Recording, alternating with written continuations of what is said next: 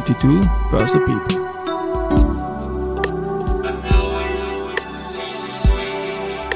Are now in season 3. Presented by VHS.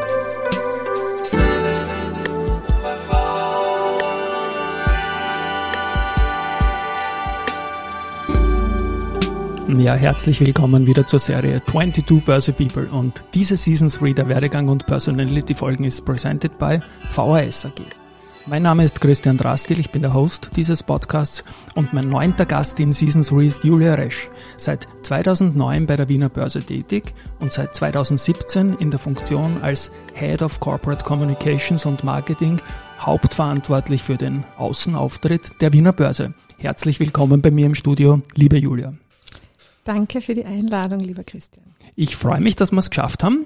Und Season 3, zuletzt hat mein Erich Obersteiner einen ehemaligen Vorstand, jetzt dich. Ich freue mich, das ist einfach leibend, über die Wiener Börse zu reden.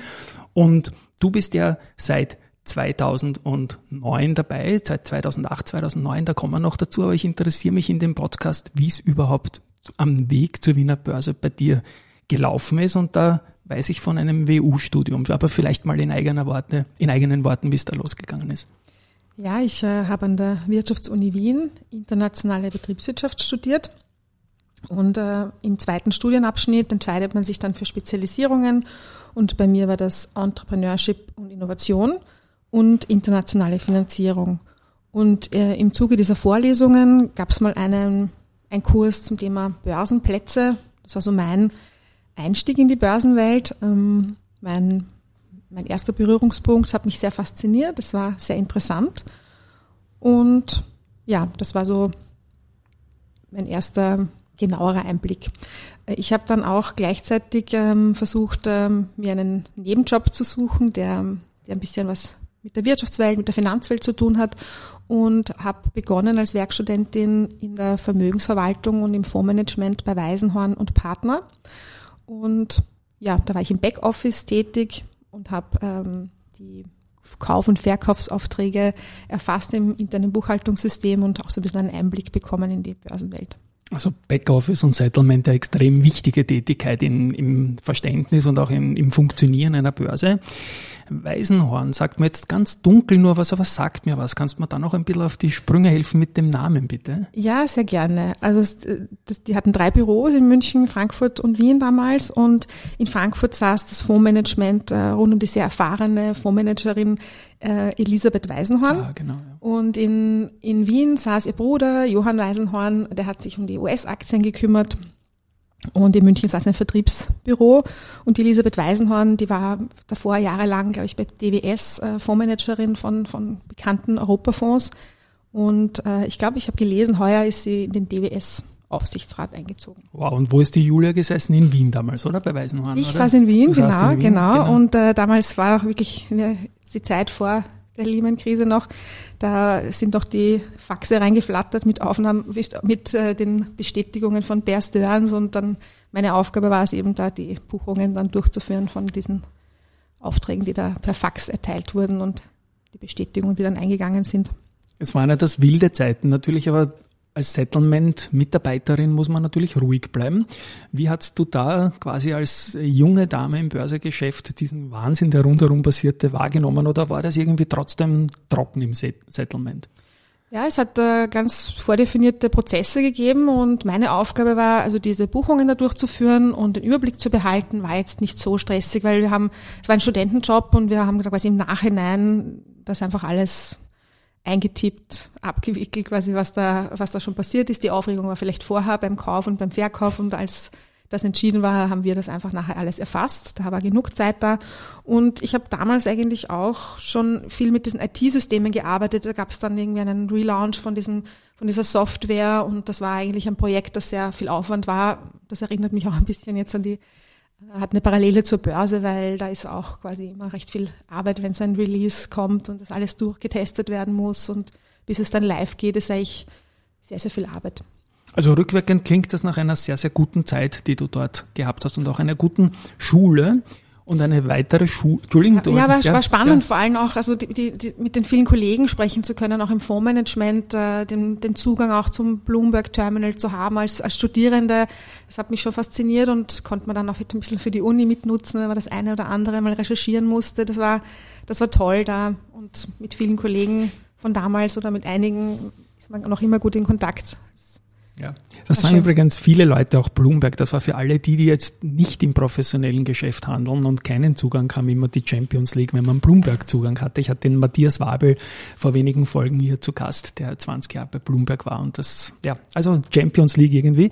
Und was es ja noch gibt, das möchte ich auch noch erwähnen, in deiner Zeit in den Nullerjahren, war, dass du im Ausland warst und zwar ziemlich weit weg. Da habe ich mal notiert, Chula Longkorn in Thailand, Bangkok. Genau, genau. Ich wollte äh, ein bisschen was anderes noch sehen von der Welt und äh, die WU hat wirklich ganz, ganz tolle äh, internationale Austauschprogramme mit anderen Universitäten und ich habe mich dann für die Chulalongkorn Uni in, in Bangkok entschieden, auf der Faculty of Economics im, im VWL quasi ähm, Bereich habe ich dann mein Auslandsstudium dort gemacht, ähm, habe auch alle Kurse super anrechnen können im Studienplan in Wien und habe da eine, eine spannende Zeit gehabt. Ja und Advantage Austria, die Außenwirtschaft, die ich ja persönlich so schätze, auch deren Podcasts und so weiter.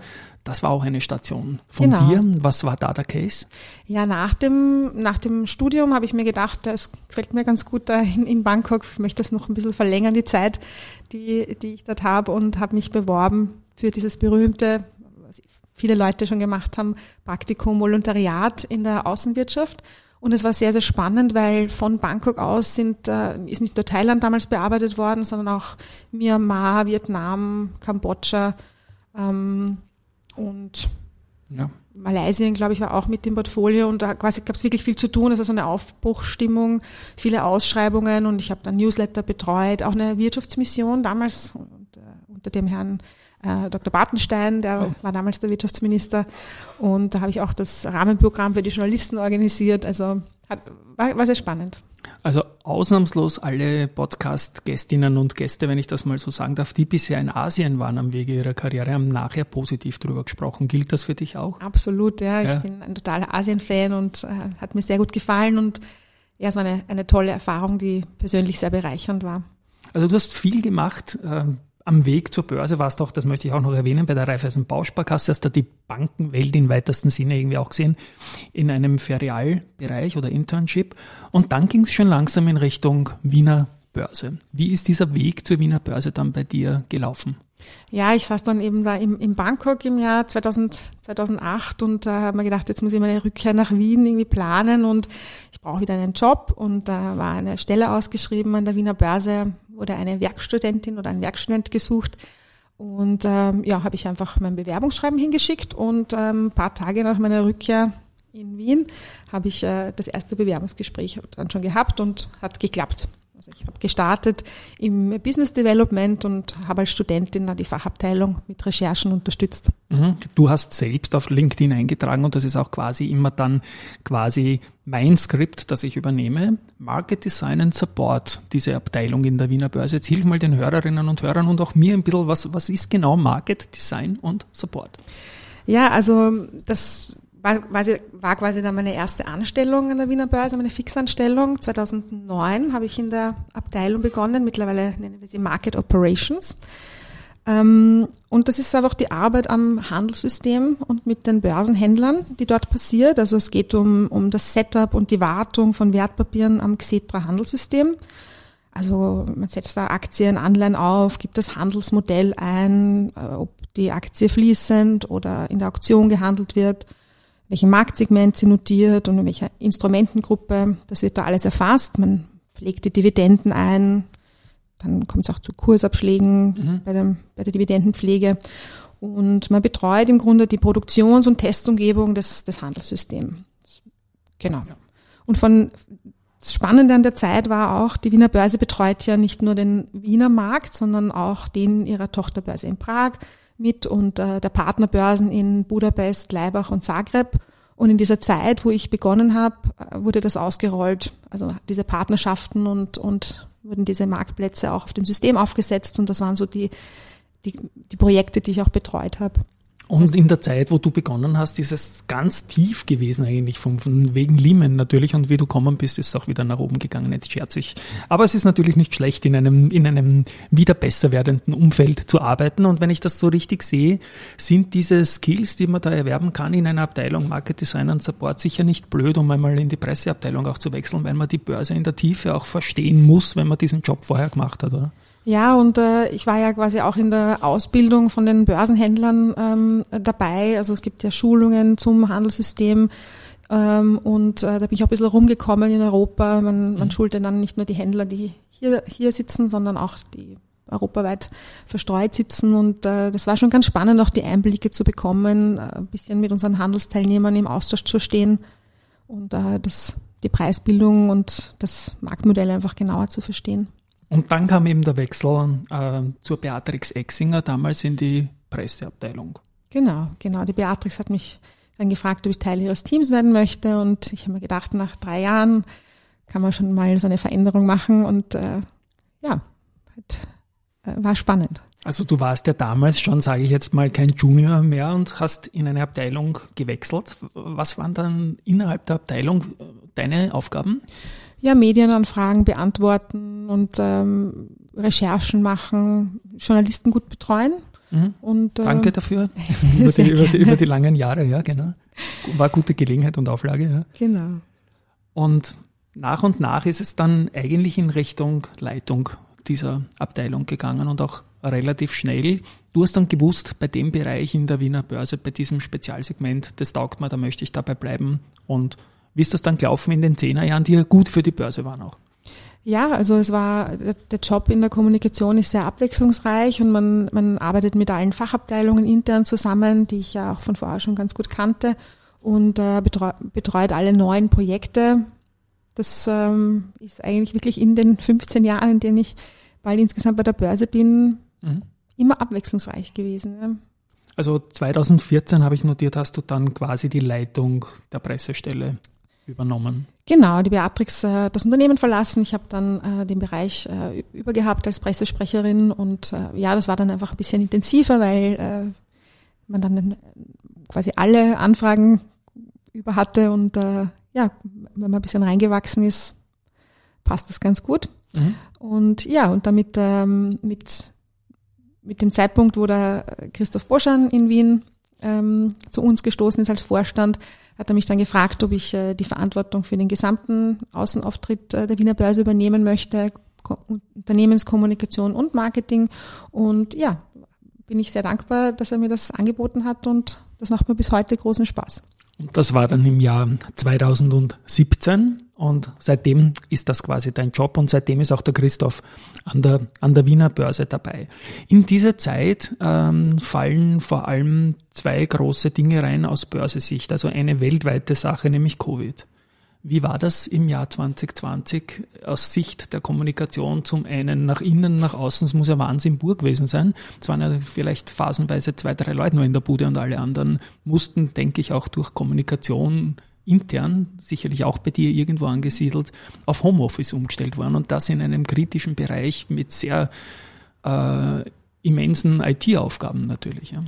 ja, also wir hatten den Vorteil, dass äh, nicht alle Mitarbeiter, aber sehr, sehr viele Mitarbeiter vorher schon das Homeoffice auch genutzt hatten. Also viele hatten schon die Infrastruktur, die das noch nicht hatten, die haben es raschest bekommen und äh, so haben wir eben ganz, ganz schnell ins Homeoffice umgestellt. Ja, es waren ein, eine Zeit mit intensiver Kommunikation, viele Anfragen auch, viel Erklärbedarf, wie funktioniert der Börsehandel, wieder mal erklären müssen, warum es keine gute Idee ist, eine Börse zu schließen, wenn es mal ein bisschen nach unten, unten geht, mhm. weil es einfach ganz wichtig ist, dass, äh, dass die Handelsmöglichkeit da ist, um, um Vertrauen und Sicherheit zu schaffen.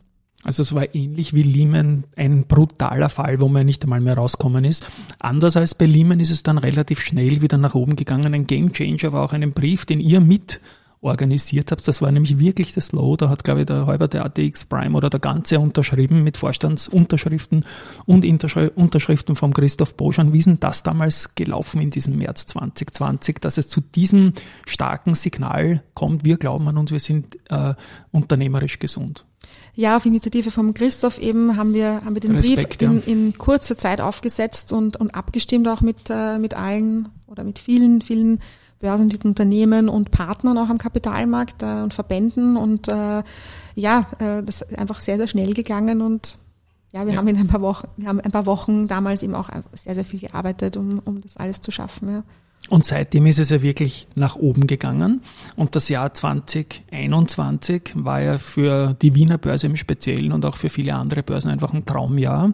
Und ihr habt im Jahr 2021 auch noch eine Sache gehabt, die hat jetzt nicht jedes Unternehmen gehabt, nämlich den 250. Geburtstag. Das muss auch ein Megaprojekt gewesen sein. Ich weiß noch viel drüber natürlich, weil ihr da eine Serie an, äh, an Events gemacht habt, die auch sehr stark im Kurz Zeitgedächtnis noch drinnen sind, wenn ich das so sagen darf. Aber bitte vielleicht in eigenen Worten der Case 250 Jahre äh, Wiener Börse aus Sicht der Kommunikation im In- und Ausland. Ja, es war uns eine, eine, es war mir eine Ehre, dass man, dass ich so ein Projekt begleiten durfte, weil 250-jähriges Firmenjubiläum, das das schafft nicht ja. jedes Unternehmen. Ähm, und ja, wir haben uns äh, einige Punkte schon lange überlegt gehabt, eben, dass wir dieses Programm mit, den, äh, mit dem Future Forum machen, also eine, eine Runde eine Serie an Diskussionsrunden mit den börsennotierten Unternehmen, mit internationalen Stakeholdern und das im, im Nachgang eben auch in einer Festschrift zusammenfassen. Das war das, das war der Plan, dass wir da so oft von den Lockdowns noch irgendwie unterbrochen wurden. Das war, das war nicht der Plan, aber es tat unserem Jubiläumsprojekt noch keinen Abbruch. Also wir haben es durchgezogen. Viele Runden waren dann im virtuell oder hybrid und wir haben das einfach genutzt, dass diese technischen Möglichkeiten zur Verfügung stehen und dann einfach auch live übertragen, manche von den Programmpunkten. Und im, im Nachklang zufrieden damit? Ja, ich bin, ich bin ja. zufrieden und es war ein wirklich tolles äh, Programm, aber auch äh, sehr, sehr viel Arbeit und ähm, ich glaube, es hat sich gelohnt. An irgendeiner Stelle im Podcast frage ich dann auch immer die Leute, ob sie auch privat veranlagen in Aktien, ETFs, Fonds ich nutze diese Stelle jetzt. Bist du privat auch aktiv? Ja, ich bin natürlich auch veranlagt. Äh, ich bin äh, etwas risikoscheu und bin deswegen gut gestreut, äh, langfristig veranlagt. Ja.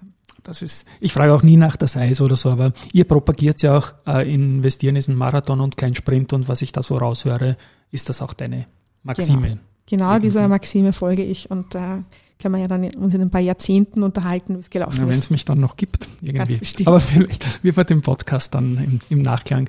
Du, ähm, das Jahr 2022 ist jetzt sehr weit fortgeschritten. Vielleicht auch da ein kurzer Rückblick noch. Was waren da die Milestones in diesem Jahr 1 der neuen 250er Ära? Jetzt, wenn ich mal die ganze weltweite Gemengelage rauslasse, die uns da alle irgendwo gehittet hat, sondern die internen Börsethemen. Ja, wir hatten ein paar, äh, ein paar gute Projekte. Also wir haben ein neues Market Maker Modell eingeführt. Ähm, der Umsatz war heuer auch, auch noch sehr, sehr stark, eben auch von der Volatilität vielleicht angetrieben, die, die heuer auf den Märkten war. Wir haben äh, neue Handelsmitglieder gewonnen und äh, ein neues Projekt, ein neues IT-Projekt mit Trade Republic hat es gegeben. Also da gab es schon ein paar große Projekte, die zum Abschluss kamen und äh, wo viele Leute mitgearbeitet haben aus dem Haus. Also war auch ein spannendes Jahr. Jetzt kommt in Kürze der Börsebunsch dann. Den gibt's ja auch, den kann man ja, glaube ich, hybrid gar nicht durchführen irgendwie, wegen der wir haben ihn nicht durchgeführt jetzt zwei Jahre lang und wir freuen uns schon wieder sehr drauf, dass wir alle persönlich sehen. Im Innenhof der Wiener Börse und ich muss sagen, dieses, äh, dieser Event, den habe ich ganz besonders gerne, weil also irgendwie, wir haben am Anfang über Settlement gesprochen, auch die Infrastruktur und die Möglichmacher, dass so eine Börse überhaupt rennen kann, die vielen Menschen, die nicht in den Medien sind und sich da in eurem Innenhof treffen. Liebe Julia, es ist ein Werdegang-Podcast auch irgendwie. Du hast sehr viel Auslandserfahrung äh, reingemixt äh, in, während deiner Studiumszeit. Was ist dein Tipp an, an junge Leute, die im weitesten, im weitesten Sinne, dass ich noch rauskriege, in unserem Umfeld arbeiten wollen? Wie geht man das am besten an? Jetzt kann ich endlich mal einen jungen Menschen fragen, ja. ja. So jung bin ich auch nicht mehr. Ja. okay. Ähm, Keine privaten Fragen. ich ähm, würde empfehlen, ja, wer Lust hat, ins Ausland zu gehen, der soll es unbedingt machen. Ähm, ich würde aber noch viel mehr dazu raten, dass man, dass man auch schon wirklich früh Berufserfahrung sammelt in dem Bereich, der einen interessiert. Also ich habe immer neben dem Studium gearbeitet und ähm, das hat sich ausgezahlt. Also sowohl der, der Werkstudentenjob damals in der, in der Vermögensverwaltung und, und im Fondsmanagement als auch dann in der Börse reingeschnuppert zu haben und ein Gefühl fürs Unternehmen zu bekommen, das hat sich sehr gelohnt. Also ich habe der Börse meine Treue gehalten und äh, das, das war wirklich eine gute Entscheidung damals. Ja, und ihr bietet ja auch sehr, sehr viel an für, für junge Leute. Da gibt es immer wieder so Sachen, ich denke da mal an die ganzen Seminarschienen oder auch, ich glaube im Zusammenhang mit dem Börsebunsch gibt es auch irgendwas in die Richtung ähm, Reinerlös kommt zugute. Ja. Ja, wir unterstützen das Stipendienprogramm Start, wo das wir, es, genau. genau, wir Jugendlichen und, äh, und Schülern mit Migrationshintergrund ähm, eine finanzielle Unterstützung zukommen lassen. Wir haben auch zwei Stipendien laufen und äh, ja, es ist wieder heuer auch geplant, dass wir die, dass wir da ein bisschen uns karikativ ähm, betätigen und dieses Projekt weiter unterstützen. Jetzt habe ich es gar nicht so parat gehabt, eben weil wir eben diese Pandemiepause hatten, aber es hat, hat uns über die vergangenen Jahre schon begleitet. Ähm, lass uns abschließend vielleicht noch einen kleinen Ausblick machen. Gibt es irgendwelche Calls to Action, die du parat hast, die du sagen möchtest? Gibt es irgendwelche, eine, eine Botschaft vielleicht an die Hörerinnen und Hörer, die sich bis jetzt noch nicht getraut haben, Aktien zu kaufen oder irgendwas in diese Richtung vielleicht noch?